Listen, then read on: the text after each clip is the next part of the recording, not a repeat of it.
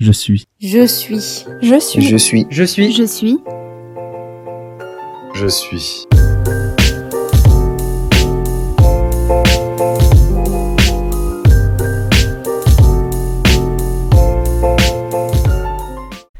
Salut à tous et bienvenue dans Je suis, le podcast qui va à la rencontre de ces personnes au vécu riche, aux anecdotes improbables et aux parcours de vie originaux.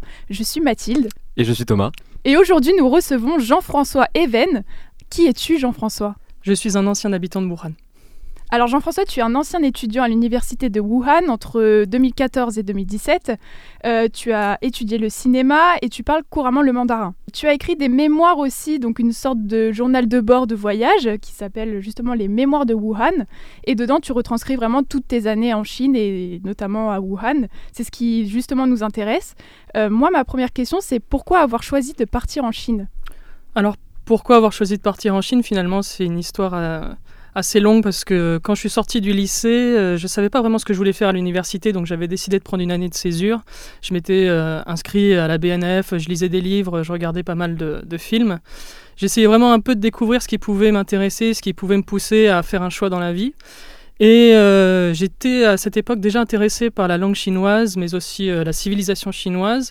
Et dans la mesure où je me disais, bon, je suis cinéphile, j'aime bien le cinéma, j'aime bien le chinois, j'aimerais bien trouver un professeur euh, qui me donnerait des cours particuliers pour cette langue.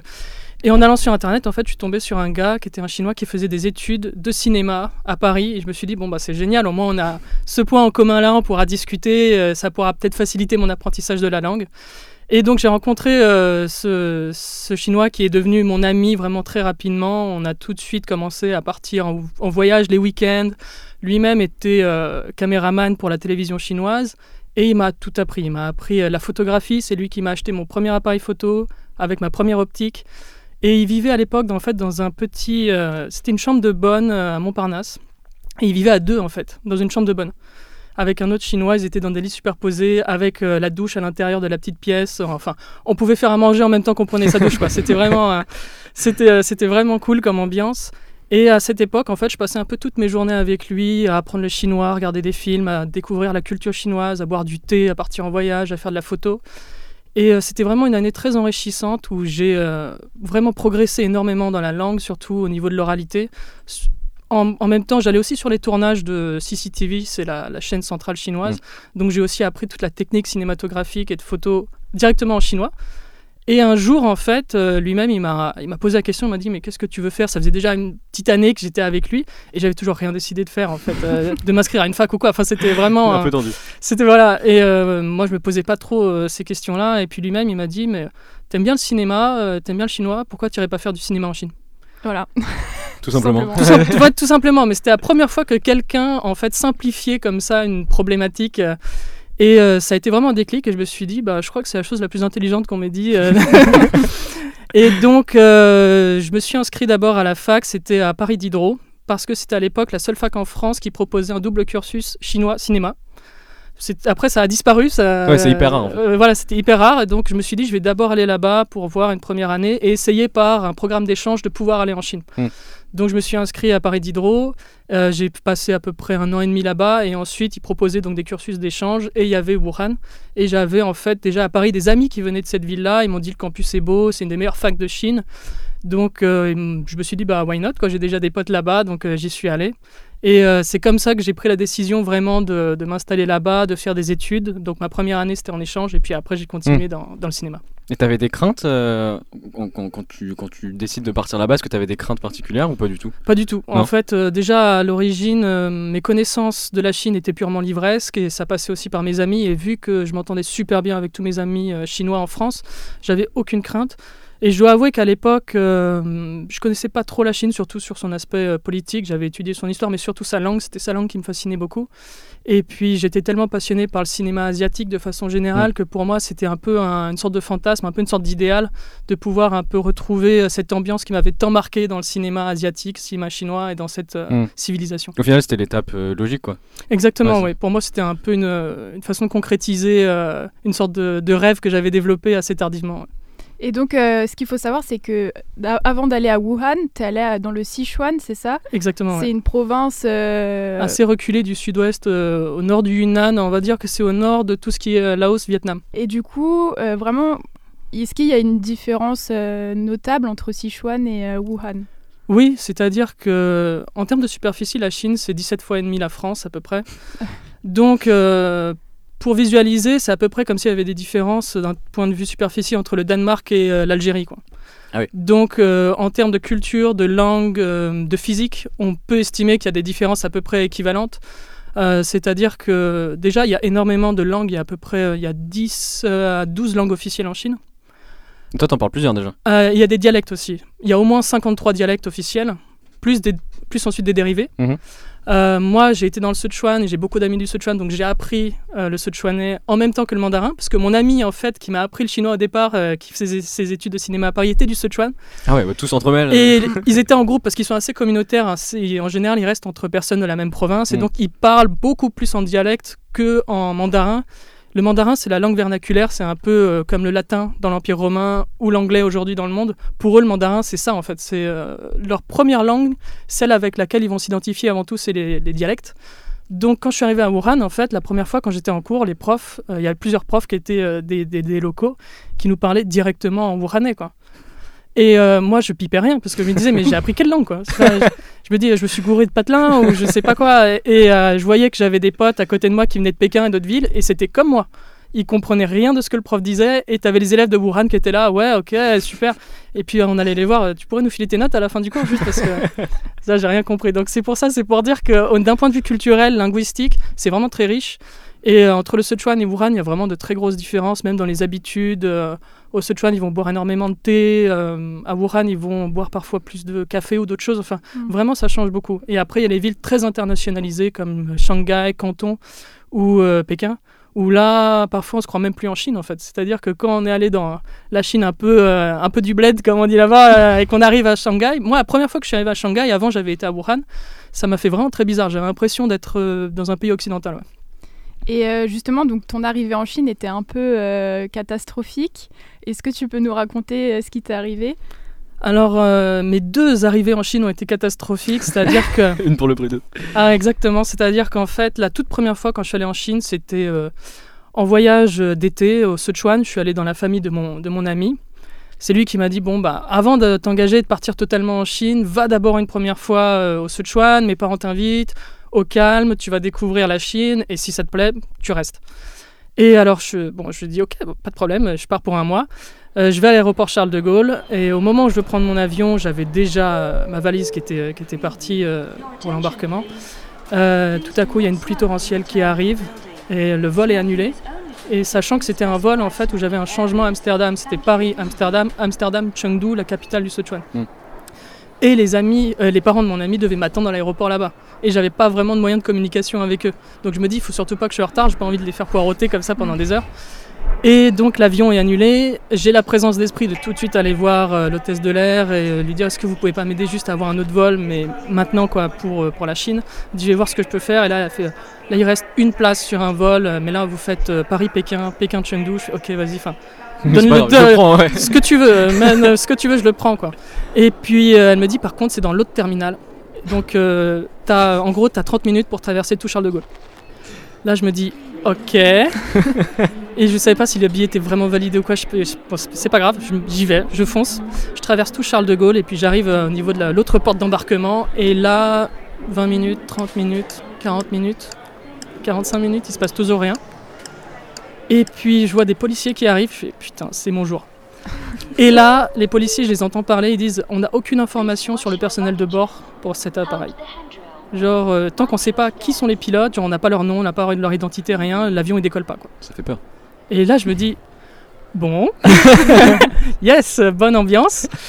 Ensuite, on attend encore une bonne demi-heure et là, enfin, les informations arrivent. Les hôtesses de l'air, euh, parce que c'était une compagnie chinoise, donc les hôtesses de l'air chinoises, les pilotes chinois peuvent monter dans l'appareil. On rentre dans l'appareil, je me dis, ok, ça y est, on va décoller, enfin. Et là, je vois la police qui remonte au bord, à bord de l'appareil et qui commence à menotter une chinoise qui était assise euh, quasiment juste à côté de moi. Et la meuf commence à se débattre, à hurler, à frapper les policiers et tout. Je me dis, mais c'est quoi ce bordel? Et les policiers commencent aussi à répondre, à... et ensuite, carrément, ils la soulèvent ils la soulèvent et ils la mettent sur, leur, sur leurs épaules pour la sortir de, l'avion, quoi. C'est une extraction. Euh, mais extraction manu militari, quoi.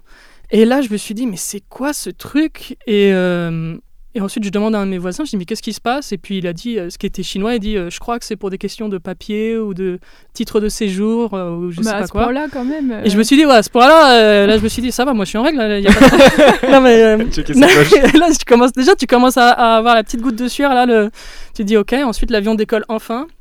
Et puis, euh, je commence à faire mon calcul euh, au niveau du temps.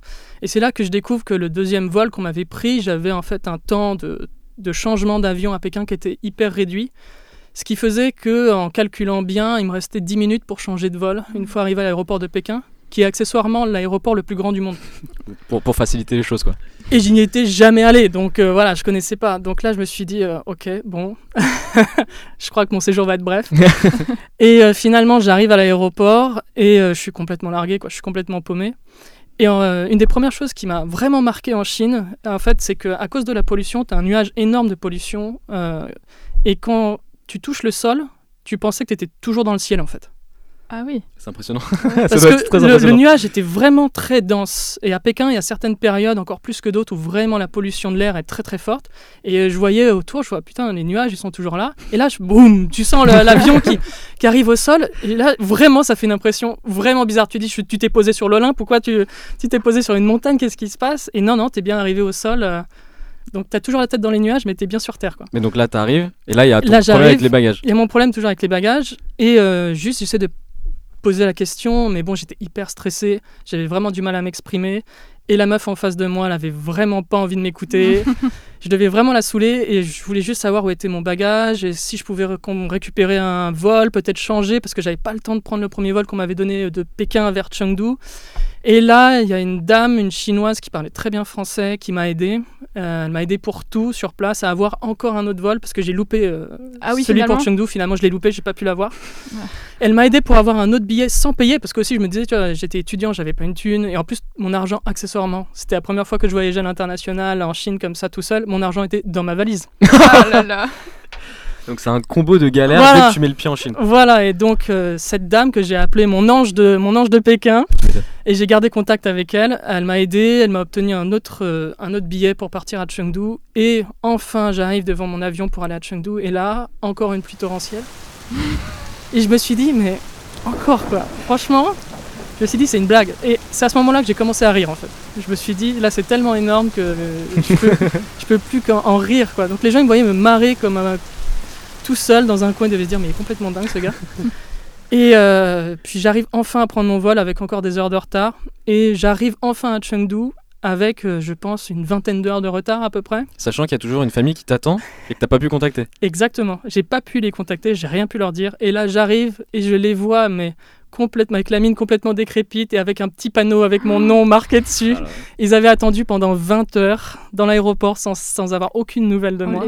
Quelle gentillesse, par contre, Oui. de Oui. t'avoir attendu 20 Oui, heures. oui, oui, oui. Ils sont vraiment. euh, Et ça, c'est un, ça, c'est un signe euh, des Chinois, c'est qu'ils sont. Ils font très attention à l'hospitalité, ils sont très respectueux des invités. Et pour ces choses-là, ils vont faire énormément d'efforts et surtout qu'ils vont rien te dire. Ils m'ont rien dit pour mon retard. Ça aussi, c'est vraiment dans la politesse, euh, même en Asie de façon générale. Je savais qu'ils me détestaient, mais ils me l'ont pas dit. et donc, j'arrive à l'aéroport de Chengdu enfin. Et euh, donc, euh, je vais voir les, les autorités locales à l'aéroport pour euh, savoir ma valise, qu'est-ce qui s'est passé. Et puis, ils me disent là, on a cherché votre numéro de valise, mais on ne trouve rien. Donc, on vous conseille, on va vous rappeler d'ici 2-3 jours concernant votre valise. Donc, j'ai attendu 2-3 jours, ils ne m'appelaient pas, je les appelle, euh, ils me disent euh, alors, euh, oui, alors pour votre valise, en fait, elle est toujours à l'aéroport Charles de Gaulle. elle n'a pas bougé. Mais le problème, c'est qu'il faut que quelqu'un aille à l'aéroport pour demander à ce que la valise parte. Ok. Et là, je me suis dit, ok, j'appelle ma mère. Je lui dis, alors, ça te dérange pas de faire un petit aller-retour dans la journée à l'aéroport Charles de Gaulle, euh, sachant qu'elle est à l'autre bout de Paris. Euh, bon, ok, elle y va. Et enfin, après, elle m'envoie, elle me rappelle, elle me dit, euh, c'est bon, ta valise est partie. enfin, tu vas la voir d'ici peut-être un jour, quelque chose comme ça. Le lendemain, à peu près le lendemain, il y a l'aéroport de Chengdu qui m'appelle. Et alors là, et c'est pas une blague, ils me disent alors on a une bonne et une mauvaise nouvelle. Alors la bonne, c'est que la valise est arrivée à Chengdu, mais on a eu un problème, c'est-à-dire que on n'a pas pu ouvrir les soutes à bagages, donc l'avion est reparti pour Amsterdam avec votre Mais valise. non. Mais là, il y a pas un moment où tu te dis, c'est pas possible, le pays veut pas de moi. Ah oui, non, mais il y a un moment, je me suis dit, mais je sais pas, je sais pas, je, je suis pas chrétien, mais je me suis dit, s'il y a Dieu quelque part, il est bien en train de se marrer là. Il s'est dit, mais de toi, karma. ou quelque ouais, toi, je vais t'en mettre mais plein la gueule, mon gars. Et euh, ensuite, je dis, mais comment je fais? Alors, on, euh, va faire en sorte qu'il y ait un autre vol qui ramène votre valise. Et là, vu que vraiment vous avez attendu, on va vous la faire livrer en voiture. Est-ce que vous pouvez nous donner une adresse à Chengdu? Donc, je donne l'adresse des parents de mon ami. Et ensuite, j'attends encore deux jours, euh, sachant que mes sous-vêtements étaient dans cette valise. Et bon, j'en ai racheté sur place, j'ai emprunté de l'argent, vous inquiétez pas. Et, euh, et donc euh, la voiture arrive, et puis là je vois le, Saint Graal, je vois la valise qui, euh, qui m'attend, la valise bleue là qui est dans la voiture. Et au moment où je dis bah je peux récupérer ma valise quoi, le gars il ouvre la portière et il me fait mais au fait est-ce que vous avez le, le reçu pour la valise? Et là il referme la portière et je dis le, le, le reçu? je me dis c'est quoi ce... Il dit mais vous avez pas le papier machin et puis je comprends pas, c'est un truc administratif et tout. Et il dit bon bah alors je repars avec la valise. Ah non, non, non. Et non. là, et là, je me suis dit, non, mais non, non. Et ensuite, le père de mon ami, heureusement, euh, c'est un, médecin. Il, euh, il était là à côté. Il lui dit, non, non, mais vous inquiétez pas, je le connais et tout, vous pouvez lui donner la valise. Et en Chine, ça fonctionne euh, pas mal comme ça. Quand voilà, quelqu'un peut euh, arranger la situation euh, assez facilement. arrangements entre Voilà, amis. voilà les arrangements, Mm. euh, ça va vite. Et donc là, enfin, il m'a donné la valise. Et la chose trop drôle, c'est qu'en fait, cette valise déjà avait voyagé beaucoup plus que moi, parce qu'elle avait plein d'étiquettes de plein de pays. Elle a- je suis jamais, à l'époque, j'étais encore jamais allé à Amsterdam, mais elle, à peu près deux trois fois, avait déjà fait des petits week-ends sur place. Donc je m'attendais à des petites photos souvenirs euh, avec des hôtesses de l'air ou des trucs dans le genre. Et là, enfin, je récupère ma valise où il y avait mon argent, mes vêtements, les cadeaux évidemment que je voulais offrir. Et je l'ai récupéré, en fait, euh, je restais un mois, je suis resté un mois au Sichuan et j'ai récupéré ma valise au bout d'une semaine et demie, quelque chose comme ça, quasiment deux semaines en fait. Mais là, c'était vraiment un problème de bagage, euh, mais pour ton, ta deuxième arrivée à Wuhan, Ouais. c'est beaucoup plus compliqué que Là, ça. c'était encore plus. euh, Parce que là, il y avait ouais. vraiment des gens qui t'attendaient, mais à Wuhan, c'était complètement différent. Voilà, parce que quand je suis parti à Wuhan, euh, en fait, c'est des amis qui, chinois qui habitaient à Paris qui m'avaient conseillé Wuhan, mais j'y étais jamais allé. Et quand je m'y suis rendu, il y avait personne pour m'attendre à l'aéroport cette fois-ci.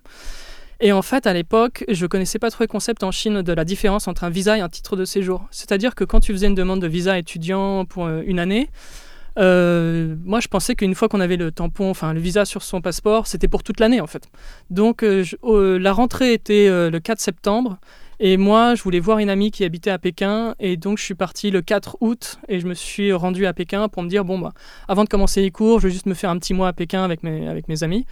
Et en fait, ça a été euh, une terrible erreur parce que le visa, c'est juste le document qui te permet, une fois que tu es rentré en Chine, de faire ta demande pour un titre de séjour. Sauf que tu as 30 jours pour faire cette démarche. Ah oui. Et le problème, c'est que j'étais à Pékin, et euh, mon séjour à Pékin se termine, et là, je veux partir pour Wuhan. Et le soir même, la veille de partir à Wuhan, euh, en fait, j'ai perdu ma carte, de, ma carte de paiement, ma carte de crédit. Parce que le problème, c'est que les distributeurs d'argent entre la France et la Chine, c'est l'inverse. Euh, quand tu récupères la carte, ou, l'ordre dans lequel tu récupères la carte ou l'argent. Tu veux dire quand tu vas euh, au, au guichet pour retirer? Voilà, par exemple, en fait, en Chine, euh, tu récupères d'abord l'argent, puis la carte. Et en fait, moi, je pensais que j'avais déjà récupéré ma carte vu que l'argent était arrivé après. Ouais, t'as fait ça rapidement et, Et j'ai pas... fait ça rapidement euh, parce que je crois que euh, les, machines que j'utilisais en France, c'était tu récupères d'abord ta carte, puis il y a l'argent qui arrive Mm. après. Oui, c'est ça. Mais Enfin, donc c'est là- ça en France. Et en, en Chine, c'est l'inverse. Tu reçois d'abord l'argent, une fois que tu as pris l'argent, la carte sort. Mais donc là, il a avalé ta carte. Voilà, donc en fait, j'ai récupéré l'argent Ah, T'as oublié ta et carte. je suis parti sans prendre ma carte. Oui, c'est ça. Et ensuite, ça a ravalé automatiquement la carte. Tu fais aucun effort. et en moi fait. ensuite et moi ensuite je passe ma soirée au calme avec ma pote et j'avais juste tiré un petit peu d'argent et erreur encore plus grosse c'est que je savais pas que cet argent était avait beaucoup de valeur dans ma vie future très proche et moi j'ai un peu tout flingué en alcool le soir même quoi. Parce que à ce moment-là, tu t'es pas rendu compte non je savais que pas t'avais perdu non, ta non, carte. non non non je m'en suis pas rendu compte j'ai passé toute la soirée au calme euh, sans m'en rendre compte avec mon ami, puis je lui paye des, je lui paye des coups et tout. Et puis euh, ensuite, je me dis, bon, bah, je rentre chez moi tranquille, euh, je prends un petit taxi, je, commence à préparer mes affaires pour le lendemain, je vais prendre le train pour Wuhan. Et là, je check euh, mon, mon portefeuille et puis euh, plus de carte. Et je me suis dit, euh, bon, elle est où là? Je la cherche partout et puis je me rends compte qu'en fait, je l'ai perdue. Et là, j'appelle mon ami, vraiment, je cherche. Il était 23h, je commence à chercher où est-ce que j'ai pu perdre cette carte. Et là, je me rends compte que ça doit être à ce distributeur qui est à l'autre bout de Pékin. Donc, je reprends un taxi à 23h, je retourne au distributeur pour voir si la carte, elle est pas dans la machine Parce ou je sais que pas quoi. tu t'es quand même dit qu'en retournant au distributeur, la Oh non, carte mais- elle serait toujours là. J'étais jeune. Et euh, évidemment, il n'y avait pas la carte. Évidemment, j'avais encore dépensé de l'argent en taxi. Euh, je rentre chez moi. Là, j'appelle ma mère. Je lui dis euh, Alors, j'ai une bonne et une mauvaise nouvelle. Ça fait deux fois quand même. Voilà. La bonne, c'est que c'est bon, je pars bien pour Wuhan demain. La mauvaise, c'est que j'ai plus ma carte de crédit. Ça serait peut-être sympa de m'en renvoyer une. Bon, voilà, je vous raconte pas la réaction de ma mère. Euh, Mais euh, évidemment, elle était hyper inquiète. Et euh, le lendemain, je prends le train, j'arrive à, j'arrive à Wuhan. Et euh, en fait, j'avais une amie à l'époque de Wuhan qui habitait à Paris, qui m'avait qui m'avait rejoint sur place. Et elle me rejoint à Wuhan. Et en fait, au début, elle, elle m'aide parce que bah, j'avais pas d'hébergement, rien. Je savais même pas où était la fac. Et c'est une ville quand même qui fait 11 millions d'habitants. C'est une ville qui est énorme. Mm. Et au début, il m'héberge pendant quelques jours euh, dans la famille. En fait, je passais de- d'appartement en appartement, d'un membre de la famille à un membre de la famille, en changeant quasiment tous les jours et tout pour En fait, les au, au plus, au plus pratique. voilà au plus pratique. Là où quelqu'un pouvait t'accueillir. euh. C'est ça. Et fait, après, C'était vraiment SDF euh, à et, Wuhan. et après, j'ai eu une petite période où effectivement j'avais nulle part où dormir. Et après, je errais dans les rues déjà pour trouver où était la fac. Parce que, autre problème qui m'est arrivé, c'est qu'au moment où je suis arrivé à Wuhan, mon portable est tombé en rade en fait. Non, mais là, c'est pas possible. Donc j'avais plus de moyens de communication, j'avais plus de moyens de paiement, j'avais juste un peu de liquide dans les poches. Et rien d'autre quoi. Mais le liquide euh, qui suffisait pour faire quoi? Euh, prendre euh, deux trois fois le taxi euh, et puis manger pour euh, trois jours. D'accord. Quelque chose comme ça. Ça va, la nourriture est pas chère en Chine, surtout à Wuhan, mais ça part, ça part relativement vite. Je trouve finalement euh, la, la fac, l'université, et euh, là le problème c'est que en gros ils me disent bah euh, vous avez déjà passé pas mal de jours en Chine et vous avez beaucoup de démarches à faire pour obtenir votre titre de séjour. Et en gros, il vous reste trois jours pour le faire, quoi. Donc, Ça veut dire que t'avais passé quasiment 30 jours Ouais, à Pékin. à, Pékin Ouais. à te débrouiller, euh, à passer d'appartement en appartement. Euh, non, enfin à Pékin, il n'y avait pas de problème. Mais après, quand je suis arrivé à Wuhan, je suis resté quelques jours à essayer de me débrouiller. Et puis euh, ensuite, je suis arrivé à la fac où on m'a dit, mais en gros, il te reste 2-3 jours pour faire en fait vraiment beaucoup de démarches. Et euh, par exemple, euh, avant d'aller en Chine, on te demande de faire plein de tests de santé en France, des radios, des trucs, enfin, mais vraiment beaucoup de batteries de santé. Sauf que le problème, c'est que on te dit pas qu'en Chine, ils veulent des tests de moins de 3 mois. Et moi, c'était tout environ 6 mois. Donc ils m'ont dit tous vos tests, c'est pas valide, donc il faut tout refaire en Chine. Donc il faut trouver un hôpital pour faire tous les tests de santé, etc. Et il faut que ce soit validé et que ce soit traduit en chinois. Enfin, il faut que ce soit validé par les autorités dans la langue et tout, sachant que c'est payant. Et euh, il fallait aussi que je trouve un logement. Parce que si t'as pas de, ils appellent ça de, de preuve de logement, tu peux pas obtenir un titre de séjour. Donc il fallait que j'ai un logement, sachant que les logements là-bas, il faut que tu payes les six premiers mois d'un coup. Mais comment c'est possible ça? Ah bah, euh, quand Surtout avec l'argent que t'avais. oui, oui, c'est quand, pas non, possible. mais oui, quand t'es euh, quand, quand t'es étranger, t'arrives pour eux, c'est sûrement une forme de. Ah, c'est uniquement pour les étrangers? La plupart du temps, six mois, c'est plutôt pour les étrangers, ouais, parce qu'ils ont peut-être plus peur que les étrangers vont pas vont pas payer ou vont partir, ou je sais pas quoi. Donc c'est, euh, faut que tu payes six mois d'un coup. Et à la fac aussi, si tu voulais une chambre étudiante, tu payes six mois d'un coup. Sinon t'as pas de chambre, t'as pas de document pour prouver que t'as un logement, euh, tu peux avoir ton titre de séjour. et, et justement, la fac, t'as trouvé une chambre? Ouais.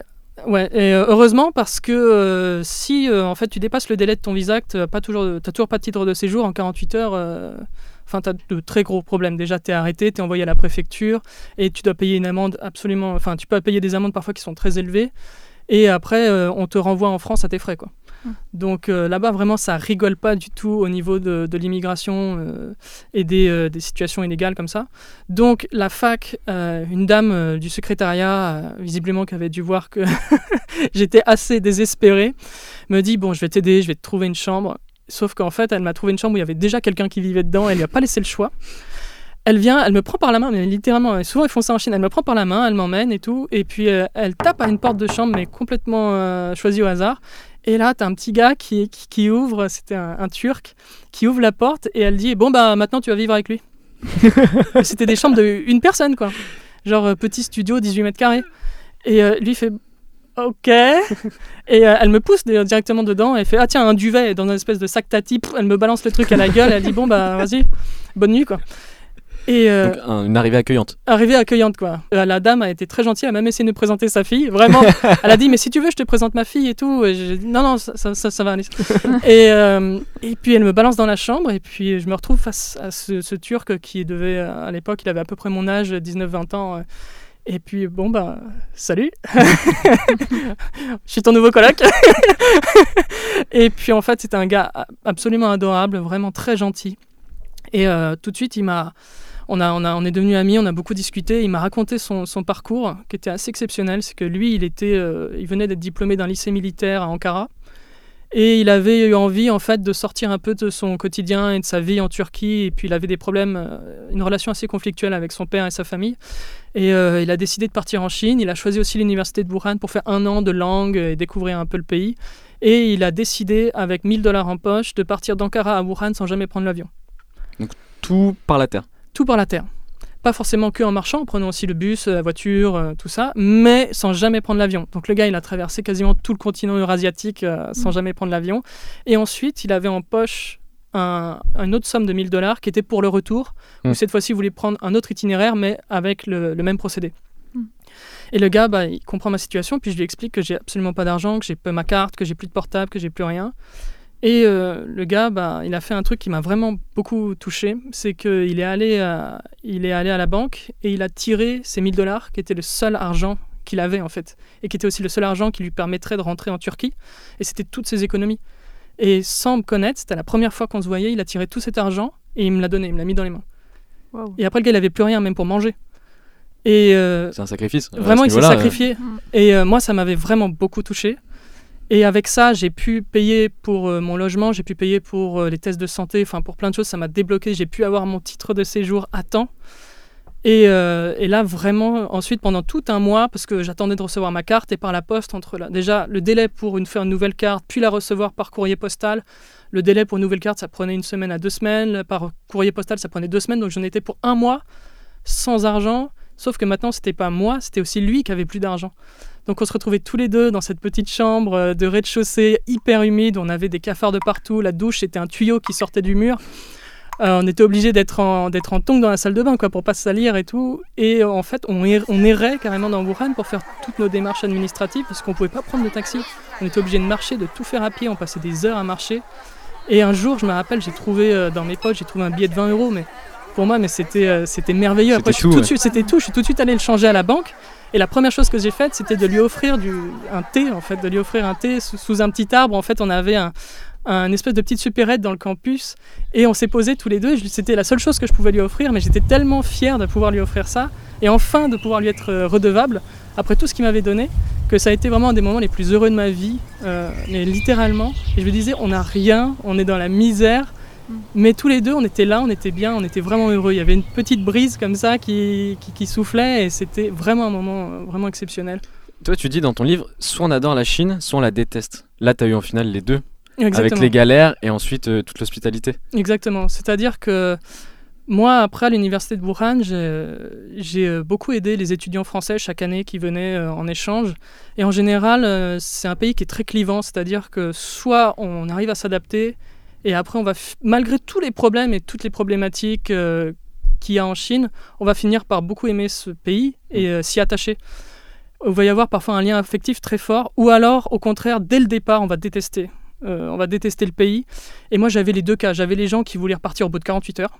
J'ai eu des cas comme ça, de filles ou d'étudiants qui arrivaient dans ma chambre la nuit en pleurs, qui me disaient Je veux repartir en France ou parfois en général c'était dans les deux premières semaines. Je savais que dans les deux premières semaines j'allais avoir une ou deux personnes comme ça qui allaient craquer. Euh, parce que la Chine, c'est un pays où il faut, euh, il faut savoir survivre. quoi. C'est-à-dire qu'il faut savoir se débrouiller pour mm. tout. Et t'es tout seul. C'est pas un pays où l'État va t'aider euh, pour tout. C'est vraiment un pays où les gens, tout ce qu'ils ont, ils l'ont gagné, ils l'ont mérité. Rien ne t'est offert, rien ne t'est donné. Donc c'est un pays qui, de premier abord, l'expérience peut être assez, assez rude. Quoi. Surtout Wuhan, qui est une ville immense, tout en travaux. C'est euh, une atmosphère assez particulière. Et euh, l'administratif, ils ne te font pas de cadeaux. Les gens là-bas, euh, dans l'administration, au sein du Parti communiste, ils vont pas forcément te faire de cadeaux. Et si tu fais une erreur, ça peut les conséquences peuvent être quand même assez graves et tu le comprends assez vite. Mais après, les habitants en eux-mêmes, vraiment, les, Chinois sont, je pense, les personnes les plus accueillantes que j'ai rencontrées dans ma vie. Euh, quand même des gens qui parfois, sans même te connaître, en t'ayant vu pour la première fois, sont prêts à t'accueillir même chez eux, à, dormir, à rester. C'est impressionnant ça d'ailleurs. Euh, moi, je l'ai eu plein de fois, mais vraiment beaucoup, dans beaucoup de cas où ils m'accueillaient chez eux, même ils disaient bah tiens, on part en voyage là, vas-y, on prend l'avion demain. Il m'avait il venait de me rencontrer le gars, mm. et il me faisait venir chez lui, il me présentait sa famille. J'ai eu des gens qui m'invitaient à leur mariage, par exemple. On se rencontre un mercredi, il dit tiens, mon mariage c'est samedi, tu viens. Et, euh, vraiment, ça s'est passé, je suis allé au mariage et tout, et j'étais hyper touché par ça, c'est-à-dire que les gens en eux-mêmes, ils vont beaucoup t'aider, mais parfois, tu dis, est-ce que vous pouvez m'indiquer le chemin? Le gars, il va traverser toute la ville avec toi juste pour t'indiquer le chemin, quoi. et en plus, il va, il va te payer, euh, il va te payer la nourriture, il va te payer tout. Moi, je me rappelle que ça, ça m'a vraiment sauvé parce que les gens sont accueillants et surtout, j'avais rien à payer. Parce qu'en tant qu'invité, ils me considéraient comme un invité, il fallait que je ne paye absolument rien. Et ça a duré vraiment pendant tout mon séjour, que ce soit mes camarades de classe, mes profs. Pour eux, c'était, ils perdaient la face si je devais payer quelque chose. Il faut toujours qu'on invite. Et justement, euh, donc si on revient un peu sur la ville de Wuhan, euh, comment toi tu la décrirais euh, avant Covid? Parce que nous, on entend beaucoup parler maintenant, mais comment c'était avant? Avant Covid, bah, c'est une ville qui est en, en fait, Wuhan, c'est une ville qui, en théorie, a 3000 ans d'histoire. C'est une des villes les plus anciennes de Chine. Sauf que quand on est sur place, on s'en rend absolument pas compte parce que c'est une ville qui est très moderne. Et en soi, c'est une ville qui a 20 ans. Parce que la quasi-totalité des bâtiments qui datent d'avant euh, les années, euh, même je dirais les années 80, quelque chose comme ça, ont tous été détruits finalement. Mais ça, c'est quelque chose qui est très asiatique, c'est-à-dire qu'en Asie, ils n'hésitent pas à détruire pour reconstruire. Ils préfèrent la modernité, ils préfèrent le neuf. Et euh, pour cette modernité, la Chine a rasé énormément de bâtiments anciens et ils ont construit des, des buildings absolument partout. Et j'avais un ami de, Cuba qui vivait en Chine depuis, à Wuhan depuis une quinzaine d'années. Il m'a dit, mais il y a 15 ans, c'était euh, de la terre battue, euh, les routes et euh, des pouces-pouces, quoi. Et après, tu avais des autoroutes à trois voies en quelques années. Moi-même, ça m'est arrivé que quand je rentrais en France pour les vacances d'été, je restais deux mois, je revenais et il y avait certaines rues qui avaient changé, quoi. Je reconnaissais même pas. Ah, au point de pas les reconnaître? Ouais, ouais, ouais. Par exemple, le dortoir où j'ai vécu pendant trois ans à Wuhan, il a été construit en deux mois, en fait, juste avant que j'arrive. Et les gens ils me disaient Ah, mais non, mais il y a deux mois, il n'y avait pas de bâtiment là. C'était des rizières, euh, enfin, il y avait de l'agriculture. Et deux mois après, tu avais euh, un bâtiment qui pouvait accueillir 300, euh, 400 élèves. Là, tu parles de la rapidité de la construction et des changements, mais je trouve que quand on te lit, tu as une vision assez romantique quand même de Wuhan quand tu l'as décrit et tout ça. Oui, oui, oui, parce que faut dire aussi que moi j'étais dans une sorte de microcosme, c'est-à-dire que le campus de l'université de Wuhan est, je pense, le plus grand en Chine et peut-être, je dirais peut-être même le plus grand dans le monde. C'est-à-dire qu'en termes de superficie, je pense que c'est à peu près équivalent à 3 voire 4, arrondissements parisiens. C'est vraiment très grand. Il y a plusieurs hôpitaux, il y a, il y a à peu près 4 lignes de bus, euh, il y a 5 ou 6 stades euh, de sport. Et paradoxalement, il y a aussi beaucoup de végétation. Il y a une espèce de petite montagne, mais c'est plutôt une grande colline qui est au milieu. En fait, tout s'articule autour de cette colline. Et c'est presque encore sauvage. C'est-à-dire qu'on retrouve des animaux sauvages. Il y avait des renards, il y avait il y avait plein d'animaux, il y avait une ambiance très très particulière et il y avait euh, quelque chose qui se dégageait qui était presque un peu fantastique. Et euh, je dois dire que d'avoir de, ce microcosme au milieu de cette immense ville faite de, de, grands immeubles de 35 étages, il y avait ce côté un peu magique finalement, où même parfois il y avait un contraste très fort, où depuis le haut de cette colline on voyait comme ça ces bâtiments à perte de vue jusqu'à l'horizon, mais nous on était dans cet havre de paix, cet havre de nature encore préservé, où tu voyais passer un renard, tu voyais passer un animal comme ça.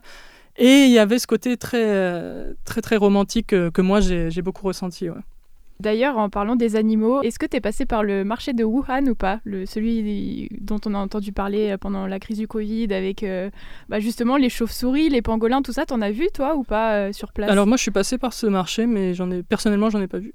D'accord. Ah bah, c'est bien. Quelqu'un qui contredit ce qu'on entend non, un peu partout. Non, mais c'est bien. Enfin, je suis passé par ce marché. Après, euh, je, enfin, moi, je regardais pas tout, toutes, les, toutes, les, toutes les caisses où les produits, parce que c'est un marché qui est assez grand où il y a beaucoup de produits. Et en Chine, en général, dans les marchés, enfin, comme dans un marché classique, il y a beaucoup de choses un peu euh, accumulées un peu partout. Euh, des, en tout cas, des pangolins et des chauves-souris, j'en ai pas vu. D'accord. Par contre, ce que tu as vu, c'est des pluies acides. Oui, enfin, la pluie en général est acide en, en Chine, effectivement, parce que euh, je me rappelle, euh, au début, euh, je ne sais pas si c'est une habitude européenne, mais quand il pleuvait, les Européens, les Français, les Anglais, ils n'avaient pas de parapluie. Hmm. Souvent, on se dit si c'est une petite pluie, enfin, on s'en fiche un petit peu, ça nous coule dessus. Sauf que, même si c'est une toute petite pluie très fine, je voyais absolument tous les Chinois qui sortaient un parapluie immédiatement. En fait, souvent, tous les étudiants chinois avaient un sac à dos avec d'un côté un parapluie, de l'autre un thermosaté, mais ils avaient tous un parapluie. Même aujourd'hui, dans les rues à Paris, je les reconnais comme ça. Je, je sais que c'est un étudiant chinois, il n'y a pas de problème. Et euh, après, finalement, tout le monde se retrouvait avec la, même, la même combinaison parce que euh, un Chinois, une fois, il me voit, il fait Pourquoi tu prends pas de parapluie? Je dis bah, C'est bon, c'est de l'eau, quoi. c'est bon, je suis pas fait en sucre. Hein, euh. et il me dit, et je leur dis Mais vous, pourquoi vous êtes tous un parapluie? Il dit Non, mais tu sais que si tu gardes comme ça la pluie sur toi, mais dans, dans 10 ans, t'as plus de cheveux. Et là, je lui ai dit pourquoi Je dis, mais c'est bon, la pluie, c'est pas si corrosif. Il dit, si, si, si, oui, parce qu'à cause de la pollution, des, particules qui sont dans l'air, en fait, la, la, pluie est extrêmement acide. Et euh, ce qui fait que ça. J'avais euh, par exemple des amis qui, avaient, qui étaient assez sensibles au niveau de la peau, et ils se retrouvaient avec des plaques rouges sur le visage, dans le cou, partout, juste après la pluie. Ils faisaient des réactions épidermiques, euh, et parfois qui duraient longtemps et qui pouvaient être plus ou moins graves. Ça, je l'ai vu. Ouais ça fait un peu peur quand même. Ouais, ça faisait un peu peur. Après, j'avais un parapluie. Vite pris l'habitude. J'ai pris l'habitude du parapluie, ouais. Il y a, y a, quelque chose aussi qu'on voudrait savoir, euh, parce que tu parlais de l'hospitalité euh, envers les étrangers, mais tu racontes aussi des passages où euh, les Chinois se retournent sur toi, ou, notamment quand tu vas en classe, mm. ça les déconcentre quand tu rentres dans la classe. Ouais. C'est quoi, c'est quoi un petit peu la, la réaction qu'ils ont face à l'étranger, face à l'européen? Ils sont curieux. Curieux? Ouais, ils sont, ils sont très curieux, mais ils sont, ils sont par exemple, il y a une chose qui n'existe pas, enfin que, ou vraiment c'est quelque chose qui n'est pas dans leur système de pensée, par exemple le racisme. Euh, ils vont être très curieux, et parfois ils vont dire des choses qui chez nous vont être considérées comme euh, racistes, mais c'est mm. juste parce qu'ils sont curieux, ils sont vraiment, ils ont envie de savoir. Et euh, c'est, ils vont vraiment envie de savoir tout sur ta vie, de savoir si tu es comme eux finalement. Et aussi ils veulent savoir ce qui est différent entre toi et eux mais ils vont être très gentils, très agréables. Et euh, une chose qui, moi, que j'ai beaucoup apprécié, c'est que certes, parfois, ils vont poser des questions un peu directes qui parfois sont gênantes pour nous, mais chez eux, ça peut être normal. Quoi comme question, par exemple? Bah, euh, Par exemple, euh, quand tu rencontres quelqu'un, tout de suite, il va te demander ton métier, mais parfois, il va même te demander tout de suite combien d'argent tu gagnes tous les mois, par exemple, ah ton salaire, des choses comme ça. Pas, voilà. Mais chez eux, c'est pas, chez, chez, eux, c'est pas du tout un, c'est pas du tout un problème. Euh, ou même, enfin, il y a plein de questions parfois un peu, euh, un peu intimes ou des choses comme ça. Eux, ça, c'est pas du tout un problème. Ou il y a des choses qu'ils vont dire qui sont pas gênantes chez eux. Euh, hmm, par exemple, on va dire ah t'es, es un peu gros ou tu as ah des choses sur ton toujours plaisir à entendre. Mais eux, c'est, pas vraiment un problème. Ou parfois, c'est même une sorte de, de, compliment. Si tu es dans les affaires en Chine, tu fais du business et qu'on dit tiens t'as grossi, c'est bon. Ça veut dire qu'en fait tu es dans une situation qui te permet voilà qui te, qui te, qui te permet finalement, ça montre que tu te, tu te nourris bien, tu réussis bien dans la vie. Quoi. Bah justement, on va y venir. Euh, donc tu as, as rencontré vraiment un pan de la culture chinoise tu, que tu connaissais pas du tout. Et euh, tu as été face à des situations vraiment mais incroyables, c'est que tu as été élu malgré toi en fait. Oui, ah oui. Est-ce que tu peux nous raconter ça? Parce Alors, élu, euh, élu délégué des étudiants étrangers, c'est ça? Des étudiants français. Alors euh, oui, en fait j'étais euh, à l'époque, euh, donc c'était pendant ma première année à Wuhan où j'étais encore, je dépendais encore de Paris 7. Mais les gens de l'administration avaient dû remarquer que je me débrouillais déjà pas trop mal en, chinois. Je pense que c'est peut-être ça qui a fait qu'ils ont voulu me, me, prendre. Et aussi parce que j'avais déjà émis l'idée de rester aussi sur place pour les études. Et en fait, j'étais dans ma chambre en train d'étudier. À l'époque, je préparais des concours d'entrée dans, les académies de cinéma. Et puis, euh, tout à coup, je reçois, euh, parce que je prenais aussi des cours au département d'histoire, je reçois un message d'une euh, camarade de classe chinoise du département d'histoire qui avait rien à voir avec mon département. Nous, on dépendait du département international. C'est là où ils, reçoivent tous les élèves étrangers. Et elle me dit Ah, félicitations pour ton nouveau poste. Puis au début, je me dis, attends, j'ai pas bien lu, j'ai pas compris, attends, je, vais retraduire. Je, me dis, non, non, j'ai bien compris. Et puis euh, après, euh, je, reçois un, je reçois un appel, pareil, d'une dame que je connaissais pas de l'administration qui me dit, euh, alors félicitations pour votre nouveau poste. Il y a quelqu'un qui voudrait vous voir à tel bureau du département international cet après-midi à telle heure. Je me dis, mais c'est quoi cette histoire là? Je me dis, c'est encore mon titre de séjour là ou quoi? Qu'est-ce qui se passe? Et donc, je me rends au département international et puis plein de gens qui me croisent dans les bureaux ils me disent ah, félicitations. Euh, je, me dis, mais ils me prennent pour qui euh? Je sais que pour eux, on se ressemble tous, tu sais, mais. Euh, mais non, non, visiblement, c'est bien moi, il avait quand même mon numéro. et je me rends dans un bureau qui était un bureau habituellement, un bureau assez grand où on peut loger pas mal de, pas mal de personnes et qui était habituellement fait pour toutes les démarches administratives concernant les, papiers, euh, titres de séjour et autres. Et là, il était inhabituellement vide. Il y avait un seul, euh, un seul euh, gars qui était là. Et il me dit, vas-y, viens. Et je m'assois en face de lui. Et il commence à me parler en me disant, félicitations, c'est vraiment bien, tu t'intègres bien ici à la vie. et tout de suite, il me dit, c'est bien, au moins tu comprends bien comment les choses fonctionnent ici et tout. je me dis, oui, enfin dans ma tête, c'était, mais qu'est-ce que je fais ici? Est-ce que tu peux me dire justement pourquoi je suis là? En général, en Chine, c'est comme ça. Tu as tout un petit discours avant, avant qu'on arrive dans le vif du sujet, ou même souvent on l'aborde de façon pas directe. Souvent, la chose la plus importante, c'est seulement, et c'est justement la chose qu'on ne dit jamais en fait en Chine. Dans un dialogue, souvent, la chose la plus importante est celle qu'on va occulter mais on va te faire comprendre en fait. Hmm. D'accord.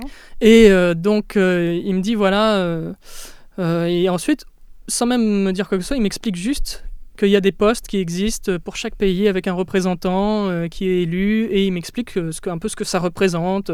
Il dit voilà, là on a des bureaux, il faudra que tu ailles pour des réunions, il euh, faudra que tu aides tes camarades à chaque rentrée pour faire l'administration, pour faire plein de trucs et tout.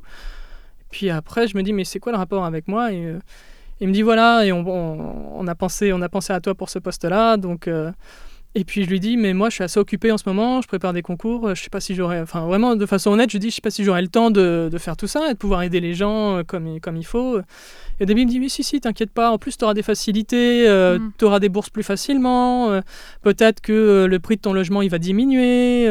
Enfin. là on commence des négociations. Oui, là on commence des négociations. Là je me dis, je me dis pardon? Enfin vraiment je me, au début dans ma tête mais je me dis mais c'est quoi cette histoire là et après je lui dis et si enfin je lui dis euh, vraiment je continue à dire peut-être que je peux pas et il dit ah je, lui dis mais si je refuse euh, il dit ah par contre si tu refuses euh, c'est vrai qu'au niveau des titres de séjour si tu veux continuer en master ça va peut-être être compliqué de renouveler et là je me dis Ok. Donc tu n'avais pas le choix en fait. Non, non, non, non, j'avais mm. pas le choix. Et donc je dis bon bah pas de problème.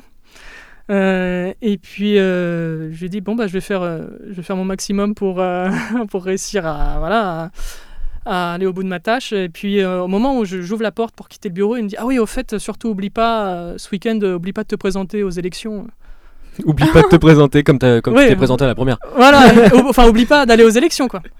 Je fais oui oui et ensuite, euh, j'ai demandé aux gens, je dis, mais il y a des élections, c'est quand, c'est quoi? Et tout. Ils me disent, oui, c'est au dernier étage euh, du département international, il y a une salle de conf, et euh, tout le monde va être réuni, on va faire les votes et tout, avec les papiers, il faudra bien cocher les cases, machin et tout. Et puis j'y vais, et sauf que aucun, enfin personne me connaissait dans les, dans les mmh. votants, quoi. J'étais vraiment un inconnu, moi je restais dans ma chambre, j'étais, j'étais un moine, quoi, à l'époque. Et puis, tu as une dame qui fait les présentations, qui dit alors là, il faut bien cocher, il faut pas dépasser des cases, sinon ça compte pas, il faut vraiment faire attention. Et je, je, je, me marrais, je me dis, ok, bon. Euh, juste pour rigoler, j'ai pas coché mon nom, j'ai mis le nom de quelqu'un d'autre. Et T'as pas peur quand même. Euh, voilà. non mais euh, j'ai changé. Après je me suis calmé. Et puis après finalement j'ai à la grande surprise générale j'ai été élu mm. représentant des étudiants français. Et euh, je savais toujours pas trop ce qu'il fallait que je fasse, que, ce que c'était ce truc-là. Et puis euh, finalement, je suis pas allé trop aux réunions, j'y allais un peu. Mais le seul truc vraiment que j'ai fait, c'est que j'ai effectivement aider beaucoup les étudiants français chaque fois qu'ils venaient pour des démarches administratives, pour ouvrir un compte en banque, pour trouver un logement, pour avoir une carte SIM, tout ça, parce que c'était un peu compliqué. Il y a beaucoup de choses qui fonctionnent pas dans les modes de paiement. Enfin, il y a beaucoup de systèmes comme ça qui sont pas compatibles en Chine. Donc il faut, faut bien connaître. Et, euh, donc euh, j'ai fait ça, sauf qu'il y a des moments où les gens de l'administration, qui dépendaient du parti, il y en avait beaucoup qui étaient au sein du Parti communiste, qui commençaient à te poser un peu des, questions sur les autres étudiants en fait. Oui, c'est ça, qu'en en fait, tu as le job, mais en même temps, on te fait comprendre qu'il faudrait. Non, il n'y a pas de cadeau. Hein, pas... Non, mais ouais, non, mais il faudrait. on te dit qu'il faudrait peut-être faire remonter des informations au parti euh, sur les personnes, etc. Parce qu'en fait, dans le département international, tu avais des gens euh, qui, euh, qui, dépendaient du parti et tu as un parti aussi au sein de la fac. Hmm. Ah oui. oui. le parti il est vraiment présent partout. Tu as des membres du parti dans les entreprises, dans les hmm. universités, dans les départements. Tu as tu as des, des, gens comme ça qui, qui, représentent le parti et qui font souvent un peu descendre les directives. et nous, clairement, on nous disait, bah, voilà, déjà, la chose que tu peux faire, c'est transmettre un peu ces directives euh, aux autres étudiants français. Tu fais des petites réunions, tu leur dis un peu euh, ce qu'on peut faire, ce qu'on peut pas faire, ce qu'on peut pas trop dire, euh, les sujets qu'il faut pas aborder en Chine, tout ça.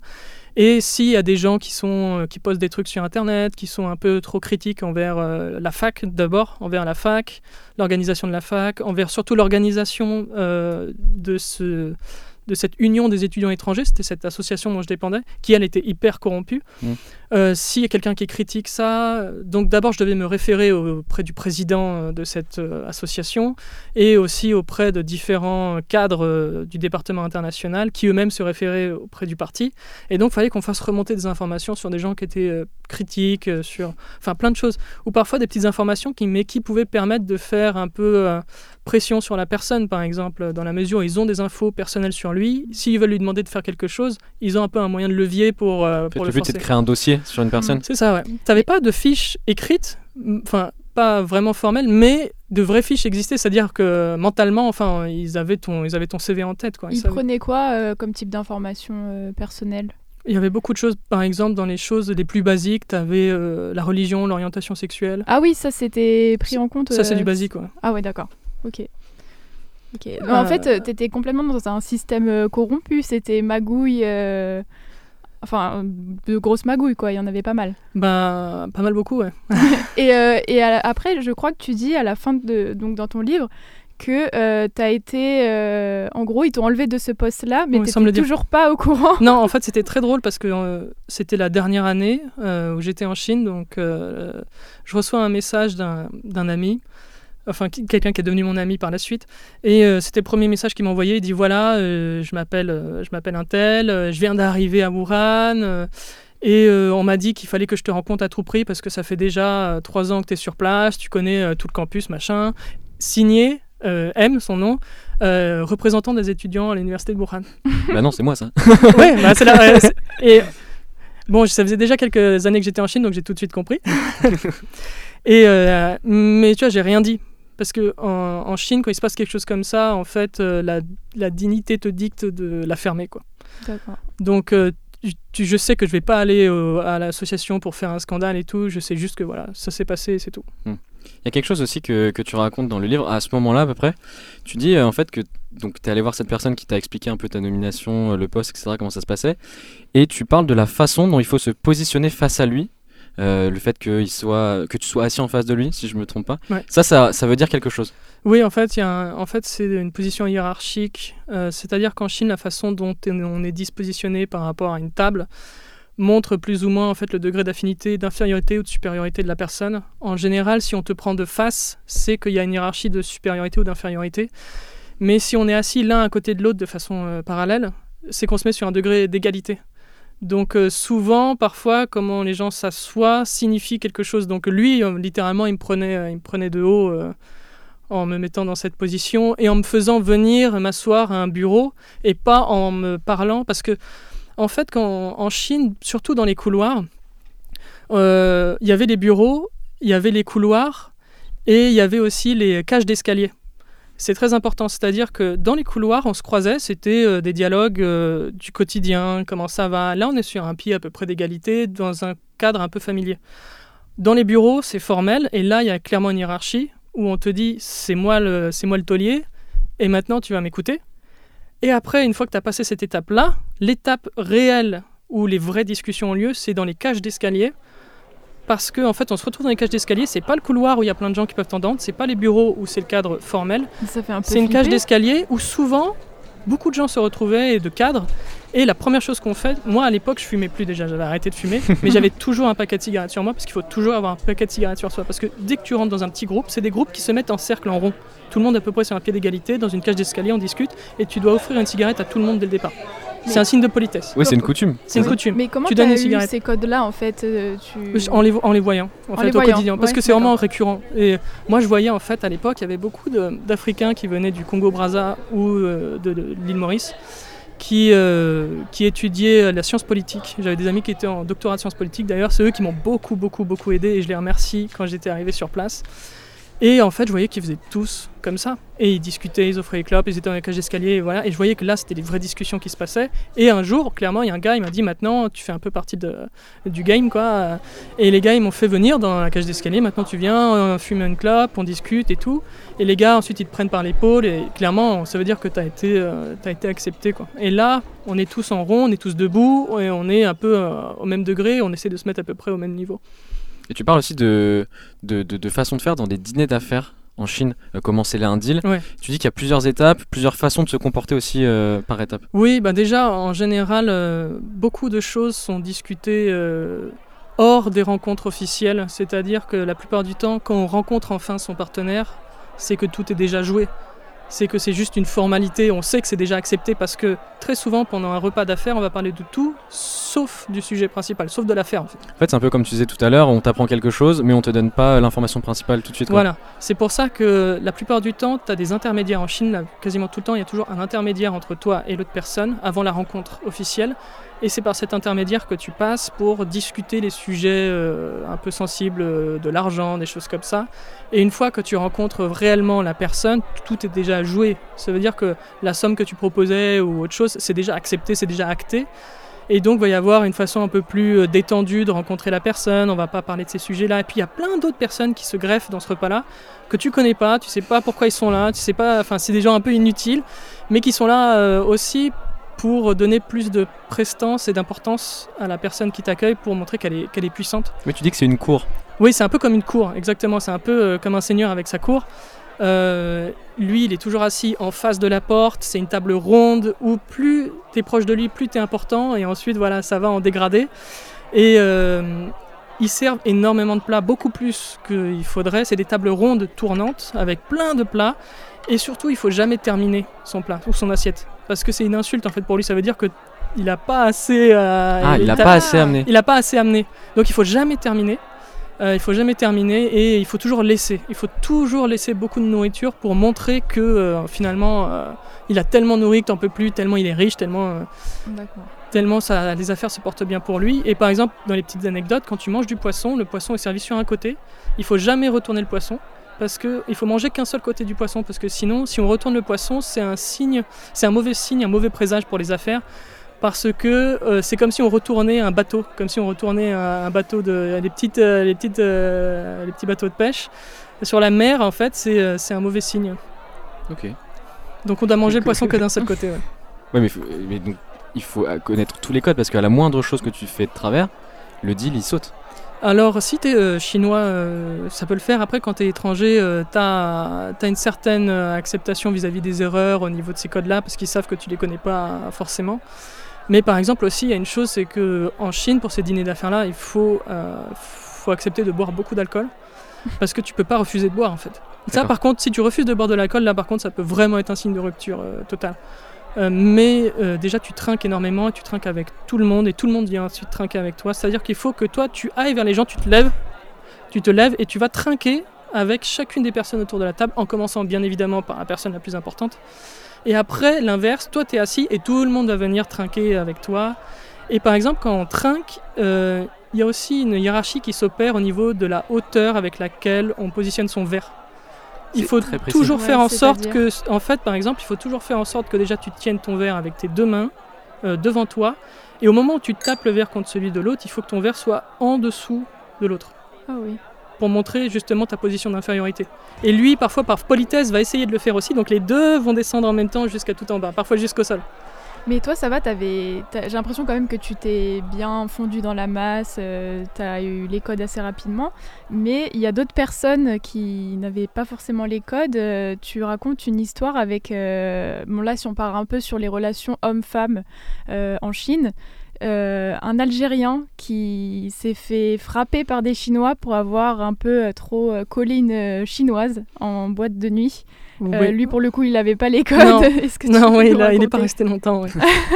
Euh, en fait, c'était un, ami algérien à moi qui était étudiant dans une fac à Londres. Et euh, il était arrivé pour faire des études en commerce international. Et quand il est arrivé en Chine, bah, tout de suite, il s'est dit bon, on va faire une petite soirée en boîte de nuit et tout. Et à l'époque, aller en boîte de nuit, il fallait aussi connaître ces codes-là parce que la plupart du temps, les filles, elles vont pas sortir toutes seules en Chine. Elles sont toujours accompagnées, elles sont toujours dans un groupe. Euh, et donc, quand tu vois une des filles sur la piste, nous, les étrangers, quand on était là depuis longtemps, souvent, c'était un peu, on savait que c'était un peu don't touch, quoi. C'était, euh, on savait ça. Et souvent, les couples se formaient la plupart du temps plutôt entre étrangers, entre expatriés, plutôt qu'avec des, euh, des chinoises locales, parce qu'on savait que, enfin, on savait pas sur quoi on pouvait tomber. Et donc, cet Algérien, il a commencé à vouloir danser avec une fille qui était, qui semblait être seule, mais qui ne l'était pas. Et euh, elle était célibataire, mais elle était avec un, groupe. Euh, il y avait un Chinois dans ce groupe qui visiblement essayait de vouloir être avec elle et qui était, voilà, qui, essayait, qui était plutôt attiré par elle. Et mon ami algérien, il parlait juste français, anglais. Euh, il, il avait aucune autre langue pour communiquer avec les Chinois. Et il parlait pas, pas un mot de chinois. Et puis un Chinois qui arrivé, qui était un peu éméché, qui a commencé à lui parler, visiblement qui était un peu, un peu hostile. Puis mon ami algérien, le chinois était petit et frêle et l'ami algérien c'était plutôt 1m80, 100 kg, un, un, beau bébé. Un quoi. bon ouais, voilà, moi j'étais content de l'avoir comme ami. et, euh, et, puis déjà il le pousse un peu, mais pour lui c'était un peu l'autre, il a presque valdingué dans les, dans les, dans les banquettes quoi.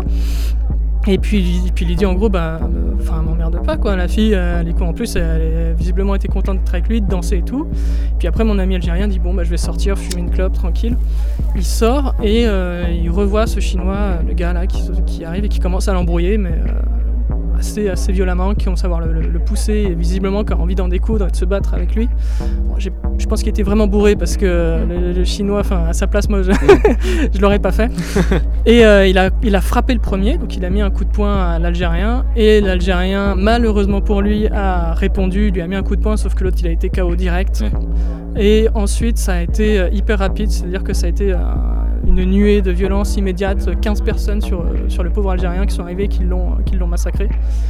Et le truc qui m'a marqué, c'est qu'en fait, c'était, il y avait une route euh, juste en, face de la boîte de nuit, et puis c'était très tard euh, le soir, il y avait des gens qui passaient en vélo, il y a un mec, il était deux mecs à vélo, ils sont arrêtés, ils ont balancé leur vélo par terre, ils ont commencé à courir vers nous, à se rapprocher de nous, et je me suis dit, bah, ils sont là pour essayer de, les séparer, quoi, pour aider le pauvre gars, et non, en fait, ils sont juste venus joindre la baston, ils sont arrivés, ils ont commencé à mettre des coups de pied dans la tête de l'Algérien. Ou vraiment, en fait, c'est... Euh, Mais c'est quoi C'est par bah, c'est par communautarisme, entre guillemets. Par communautarisme, d'accord. C'est-à-dire qu'en en, Chine, et surtout là où j'étais à Wuhan, peu importe la situation, que tu sois en tort ou pas, si c'est un étranger face à un Chinois, c'est forcément l'étranger qui a tort. Ah oui. Moi, j'ai eu des cas comme ça où c'était filmé par des caméras de surveillance, où justement j'avais été appelé aussi pour, euh, par rapport à un Africain cette fois-ci. Euh, c'était un, gars du Congo. Et en fait, il était avec une Chinoise. Et pareil, en fait, euh, il y a des gars qui les ont qui ont croisé ce couple, ils ont franchement pas apprécié qu'un étranger soit avec une chinoise. Et lui, il a vu que la tension était en train de monter, il a appelé un taxi, il a mis sa copine dedans, il a dit voilà, maintenant tu pars. Et lui, il connaissait les règles. Et il s'est laissé se faire frapper. Et pourtant, il pouvait les dégommer. Hein. C'était vraiment un gars hyper costaud. Et on voit aux images, il se met en boule, en position de protection, et il se fait frapper par 4-5 mecs qui lui mettent des, coups de pied, des coups de poing. Il fait rien. Ensuite, il court jusqu'à un commissariat. Il rentre dans le commissariat pour être protégé par la police. Et au début, la police, elle a hésité en fait à le garder au commissariat et pas, et pas à le balancer dans la rue euh, comme ça, quoi, et à dire non, non, parce que les policiers se disaient, mais c'est pas bon pour nous aussi, pour notre réputation, de protéger un étranger. et ensuite, euh, ils ont vu les images de surveillance et ils ont vu qu'il avait rien fait, mais il a quand même été euh, condamné. Pour Pour trouble à l'ordre public, quelque chose comme ça. Mais donc les, les Chinois. Mais après, l'ambassade a pu jouer pour qu'il soit. Qu'il puisse sortir. Qu'il puisse sortir, ouais.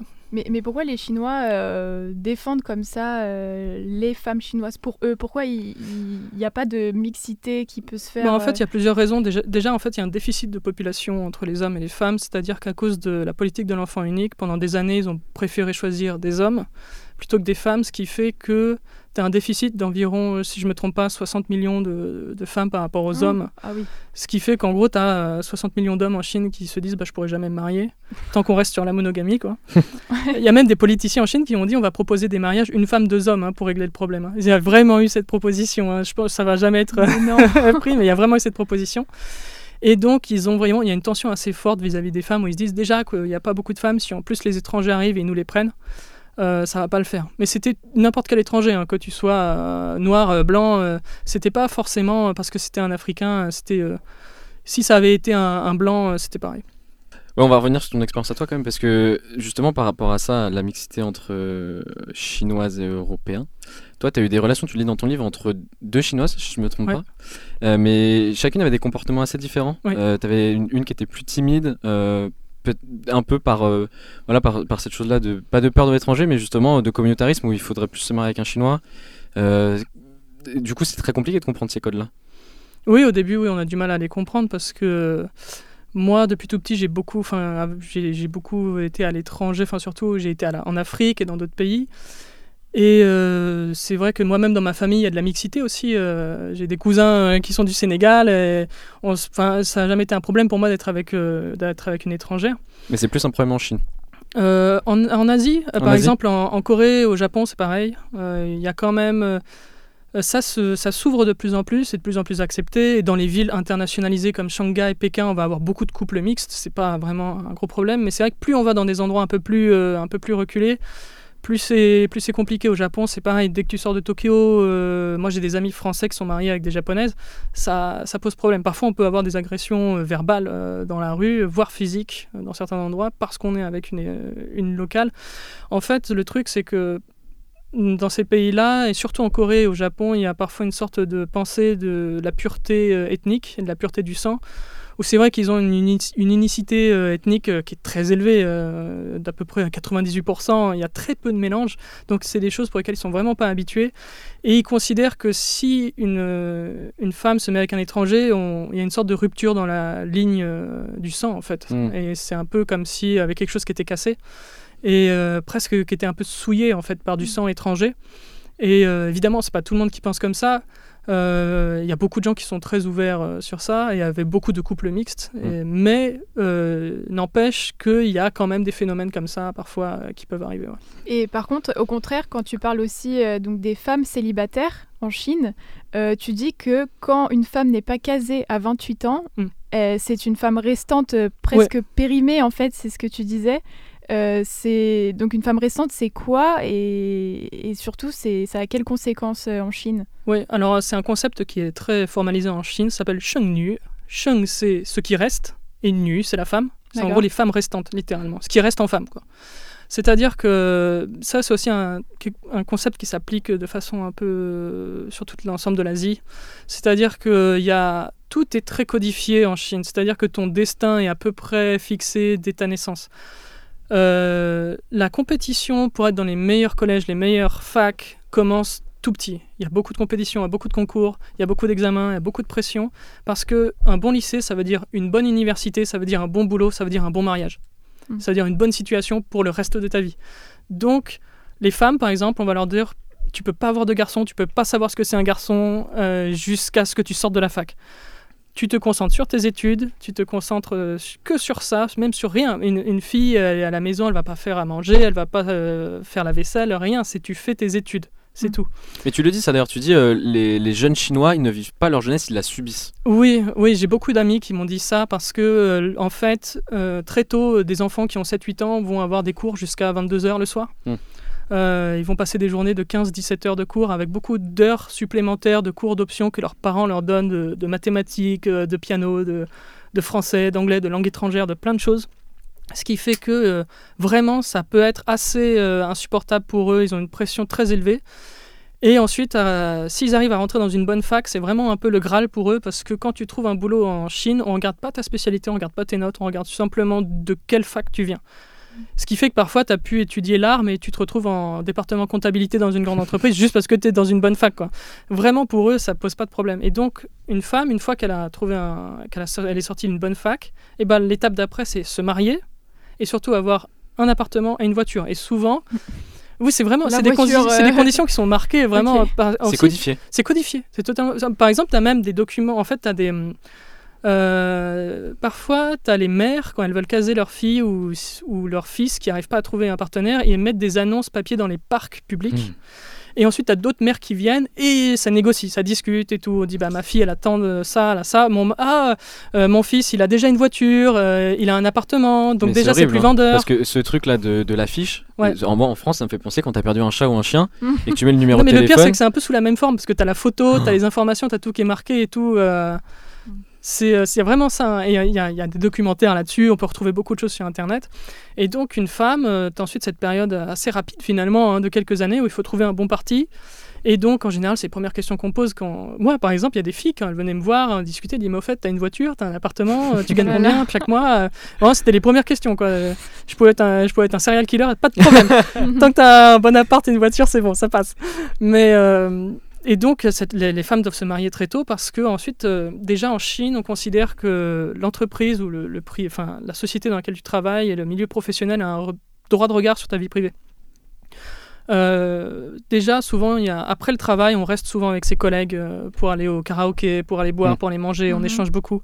Et surtout, si t'es passé 28 ans pour une femme, t'es pas marié, ça veut dire vraiment qu'il y a un problème en fait. Surtout en Chine où il n'y a pas beaucoup de femmes, ça veut dire qu'il y a un problème avec toi, clairement. Soit tu as un problème mental, soit tu as un problème avec la société, soit on veut pas de toi. Donc c'est vraiment un critère éliminatoire pour, pour ton job.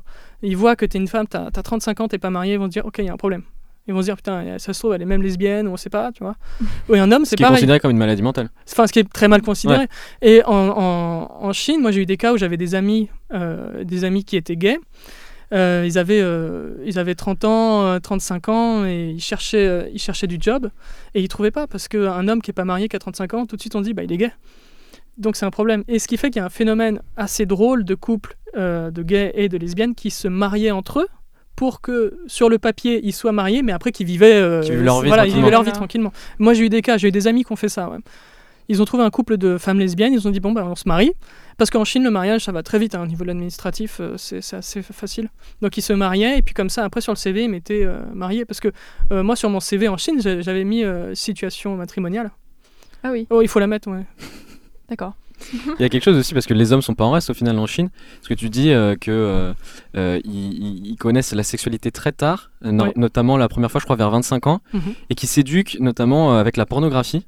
Donc le mélange des deux, enfin des, des, femmes qu'on peut dire périmées, enfin ce concept de femme périmée et de pornographie assez rude, c'est c'est rude, ouais. ouais c'est compliqué. Parce que je me rappelle quand j'étais étudiant en cinéma, j'avais une, une, camarade de classe qui, était, qui voulait faire un documentaire sur la sexualité en Chine. Elle n'a pas pu le terminer, c'était vraiment trop compliqué à faire. Et on avait interviewé pas mal de femmes sur ces questions-là. Évidemment, passé beaucoup de temps à les mettre en confiance pour qu'elles puissent se dévoiler, parce qu'en Chine, c'est vraiment pas du tout un, un sujet très tabou. Mm. Et euh, dans les femmes qu'on a interrogées, on a dû en interroger peut-être une, centaine, il y en a quasiment 80 qui se considéraient comme maltraitées sexuellement, en fait, et qui considéraient le sexe plutôt comme un, un devoir pénible envers le mari plutôt qu'un plaisir. Il y en avait assez peu qui considéraient ça comme un plaisir. C'est une façon mécanique de faire des enfants. Voilà, Surtout que les hommes euh, sont pas. Enfin, déjà, il y a une chose qui est marquante, c'est que les hommes vont jamais chercher à savoir quels sont les désirs de la femme. Est-ce que ce qu'ils sont en train de faire, est-ce qu'elle aime ou pas, est-ce qu'elle apprécie ça ou pas. Hmm. C'est même pas une question qui va se poser. En fait, l'homme va faire ce qu'il a envie de faire et la femme euh, a pas vraiment son mot à dire. Évidemment, sur ça, ça s'ouvre aussi. Mais euh, à l'époque où j'y étais, dans beaucoup de régions, euh, parfois ça peut, être, euh, ça peut être assez compliqué. Enfin, moi, j'ai eu quand même pas mal de paroles de femmes qui, qui, qui appréciaient pas ça. Une des, par exemple, une des deux chinoises avec qui j'avais une relation, mmh. c'était pareil. nous, ça a été une relation très platonique parce qu'elle avait vraiment beaucoup de mal avec ça. Et elle voulait pas le faire, elle pouvait pas parce qu'elle n'appréciait pas du tout ça. J'ai même encore des amies aussi chinoises ici à Paris quand on parle, voilà, ils sont, ils sont en France depuis quelques années, ils peuvent se dévoiler. J'ai vraiment beaucoup d'amis filles qui, ont été un peu traumatisées par ça et qui ont beaucoup de mal à s'engager ici euh, et à s'engager avec un homme parce que euh, cette étape-là leur, euh, leur fait. Mmh, par rapport à des expériences passées. c'est un peu une crainte qu'elles ont. Il y en a pour lesquelles ça se passe très bien, évidemment, mais quand même, il y a une assez grande récurrence de, de, personnes que j'ai rencontrées pour qui c'était ça s'était pas bien passé. Ouais. Euh, bon bah déjà merci pour toute ton expérience, euh, enfin pour euh, ce que tu nous as partagé. on va revenir un peu plus sur l'actualité, notamment les Ouïghours parce que tu en as croisé pas mal. donc les Ouïghours, on en parle beaucoup en ce moment, qui sont enfermés dans des camps en Chine. donc c'est vraiment, nous c'est une partie de la population turque, c'est ça. est-ce que toi, quand, quand tu étais à Wuhan, est-ce que tu en entendais déjà parler des camps d'enfermement ou pas? Oui, alors moi, des camps d'enfermement, beaucoup moins, mais euh, de la répression, oui. C'est-à-dire que la première fois que j'ai entendu parler de ça, c'était quand j'étais allé passer euh, le concours d'entrée euh, de l'Académie centrale d'art dramatique à Pékin, où j'étais au milieu des étudiants chinois, j'étais le seul étranger, et tout à coup j'ai vu un gars arriver, et je pensais qu'il était étranger en fait, je pensais qu'il était européen, comme moi, et il est venu, il m'a parlé en anglais, et en plus, chose rare, vraiment, il parlait bien, il parlait très bien, il n'avait pas trop d'accent, et et tout de suite, il m'a posé des questions et euh, il pensait en fait que j'étais peut-être aussi euh, ouïghour. Et un moment après, il m'a parlé en, ouïghour et j'ai dit non, désolé, je suis, je suis mm. français. Et, euh, après, tout de suite, on est devenus amis parce que j'étais parce que pour lui, lui se considérait aussi comme étranger en Chine en fait. Euh. Oui, parce que c'est une province, les Ouïghours vivent dans une province autonome, donc euh, ils n'ont pas forcément les mêmes coutumes et les mêmes façons de faire. C'est totalement différent. Tu as autant de différence entre un Chinois et un Ouïghour qu'un Chinois et un Turc. Hmm. Parce que déjà, c'est des Turcs qui sont de minorité turque, ils ont leur langue, ils ont leur culture, déjà ils ont leur, leur faciès. Physiquement, ils sont beaucoup plus proches des Européens, des Turcs euh, d'Istanbul que des Chinois. Ils sont vraiment totalement différents. Et donc, euh, lui, euh, à Pékin, c'était un étranger, clairement. Et puis les autres Chinois le considéraient comme un étranger. Euh, en fait, on était à peu près considérés pareil. Hein. Lui et ah. moi, on était, c'était à peu près pareil. On était tous les deux étrangers. Et un jour, il m'a dit, bah, pendant la période des concours, vas-y, on va manger ensemble dans un restaurant ouïghour. Et là, il me parlait plus en chinois, parce que quand on était en classe, on était obligé de parler en chinois, on pouvait pas mm. parler dans une autre langue. Et là, il me parle en anglais, il dit, je vais être obligé de parler qu'en anglais, parce que la personne d'autre comprend autour. Et euh, il commence à me parler de ce qui se passe. Il me dit voilà, euh, bah, en Chine, on peut trouver par exemple un poste de police, des sortes de petites guérites euh, avec des policiers à tous les carrefours dans les, dans les grandes villes. Hmm. Je lui dis mais pas à tous les carrefours, il est ici à tous les carrefours. Dans tous les lotissements, tu vas avoir des gens qui surveillent, qui prennent des informations, des checkpoints partout. Tu sors de ton immeuble, tu as des checkpoints. le soir, même les, les, les habitations classiques, tu as les portes qui sont fermées, cadenassées où les gens, c'est comme des couvre-feux, presque de la loi martiale quasiment, où les gens doivent rentrer chez eux. Et euh, on est constamment surveillé, euh, on n'a pas le droit de, parler euh, parfois dans certains endroits en ouïghour, on n'a pas le droit de porter la barbe, on n'a pas le droit, enfin plein plein de choses. Et au début, franchement, dans la mesure où il avait, euh, il avait mon âge à l'époque, je me disais, bon, il exagère peut-être un peu, euh, mm. je me dis, il est jeune, tout ça, mais il avait quand même l'air très sincère et surtout très très très marqué et touché.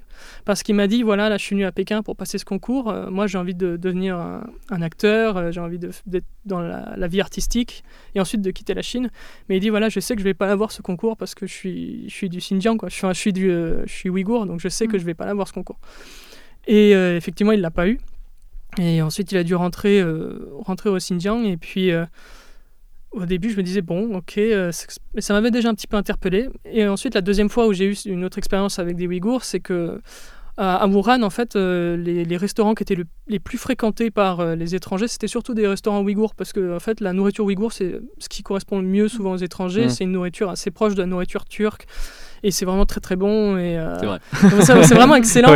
Et euh, moi franchement c'est ce que je mangeais le plus en Chine et en plus ils sont très gentils très accueillants très cool. La plupart du temps ils parlent très bien anglais euh, mhm. sans, sans, vraiment d'accent. Ils sont très doués dans les langues étrangères. Souvent c'est un peu aussi leur façon comme ça de, de sortir de leur, de leur univers et, et donc j'avais un ami à l'époque qui travaillait à la préfecture de police, qui lui était euh, Han, de minorité Han, mais qui avait pas mal d'amis ouïghours. Et puis un jour, il y a eu euh, une quinzaine d'ingénieurs et professeurs d'université ouïghours qui étaient venus à Wuhan pour un, échange. Et puis euh, un jour, j'étais invité à manger chez eux. On était là tous les 15 avec mon ami de la préfecture, qui était avec un ami à lui qui venait de la Mongolie intérieure, mais qui parlait pas mongol, qui parlait, qui parlait que le mandarin parce que maintenant on force de plus en plus à ne plus parler les langues euh, ouais, En fait, c'est une forme euh, un peu euh, unir culturellement tout ce territoire chinois. Quoi. Et il y a eu un débat en fait sur ça pendant le repas où en gros mon ami de la préfecture disait que peu importe la langue qu'on parle, on garde sa culture ou son identité, on reste soi-même. Hmm. Sauf que les autres Ouïghours ils ont dit non, enfin il y a une grosse partie de la culture, de la pensée d'un peuple et de son ethnie qui réside aussi dans sa langue et dans sa façon de communiquer. Et donc, si on nous force à apprendre que le mandarin et plus à parler ouïghour, on, mm. forcément, au bout d'un moment, on ne va plus être nous-mêmes, on ne va plus être ouïghour. Et même au niveau de la religion, les ouïghours euh, sont musulmans, donc oui, euh, rien à voir aussi avec euh, la culture chinoise. Ils sont, ils sont musulmans. En Chine, tu as plusieurs provinces musulmanes. Mhm. le Xinjiang, en fait, il y a aussi une chose qu'il faut dire sur le nom, c'est que cette province, en ouïghour, enfin, pour eux, ils s'appellent ça le Turkestan oriental parce que ça a été un pays indépendant dans certaines, à certaines périodes. Surtout dans les années 30, il y a eu la République du Turkestan qui ensuite a été euh, envahie. Et Xinjiang, en chinois, littéralement, ça veut dire nouveau territoire. Et c'est une autre forme de dire en fait colonie. Hmm. C'est Xin, c'est nouveau, Jiang, c'est les territoires. Xinjiang, c'est nouveau territoire. Hmm. Donc déjà, quand ta province s'appelle les nouveaux territoires, que tu as, été, euh, as été envahi euh, pour eux, vraiment, ils considèrent ça comme, euh, comme de la colonisation. Et c'est vrai qu'en soi, on peut le considérer comme ça, dans la mesure où ils n'ont pas du tout, ils n'ont pas la même langue, c'est pas la même ethnie, c'est pas le même peuple, euh, ils n'ont pas la même religion, et que c'est les Han qui sont arrivés avec l'armée, qui ont occupé un pays qui était, euh, qui était devenu indépendant, et ensuite ils ont dit voilà, maintenant c'est une nouvelle province, terminée quoi. Et donc pendant ce repas, on parlait, on a commencé un peu à parler de tout ça, puis ça a commencé un petit peu quand même à s'échauffer. Et euh, mon ami de la préfecture, en fait, il est, parti, et puis l'autre aussi de Mongolie intérieure, il, est parti, ils étaient un peu fâchés. Et là où, en fait, j'ai été, euh, j'ai quand même été interpellé, c'est que je me dis, euh, c'était quand même une quinzaine de Ouïghours, des hommes qui avaient la quarantaine, qui étaient quand même, voilà, c'était des, des pères de famille, et je les ai vus tous, les 15, se mettre à, pleurer, mais vraiment à, fondre en larmes devant moi. Je me dis, quand tu as, as une personne, tu dis, bon, elle est peut-être un peu sensible. Mais quand tu dis que tu as 15 hommes qui enfin se retrouvent seuls, il n'y a plus ce chinois et je suis avec eux et qui peuvent enfin maintenant parler, ils se sont tous mis mais à hmm. pleurer. Ça veut dire quelque ah chose. Mais vraiment, c'était terrible. Ils étaient, mais, mais, euh, ils étaient mais, euh, vraiment choqués. Ils étaient euh, dans une situation, vraiment, je les voyais dans une situation de détresse terrible. Et je ne savais pas quoi faire. J'avais l'impression vraiment de voir des enfants qui étaient en train de pleurer sur, sur, sur leur sort. Et euh, au début, ils essayaient de retenir ces larmes, ils essayaient de rester dignes et de ne pas parler. Il y en a même d'autres qui arrivaient, qui leur disaient non, c'est un étranger, enfin, parle, parle pas de ces choses-là, euh, ça sort pas, faut pas en parler. Et après, euh, quand on sortait du salon, que j'allais dans la cuisine, il y en a qui arrivaient, qui, en même temps qu'on lavait la vaisselle, qui se mettaient à me parler, en même temps qu'ils pleuraient, à, me dire ce qui se passait. Et, que c'était vraiment, vraiment terrible. Où as des... enfin, ils me racontaient des choses qui étaient incroyables, j'avais vraiment du mal à le croire dans les choses, par exemple, qui, m'ont, qui me racontaient, c'est que il y avait euh, parfois des, des, familles dans lesquelles on forçait, euh, il y avait des rans qui étaient forcés à rentrer dans ces, dans ces familles pour les surveiller, où il y avait des, des mariages forcés aussi entre femmes ouïghours et rans pour mélanger le sang et faire que euh, bah, d'ici deux, trois générations, l'ethnie ouïghour soit complètement noyée dans la masse. Quoi. Et, donc ça, c'était en 2017, oui. ça?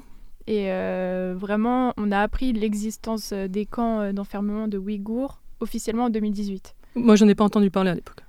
Enfin, j'ai pas entendu parler de camps. C'était tenu secret, donc. Même les Ouïghours que tu as rencontrés, t'en ont pas parlé. Non. Ouais, c'est ça.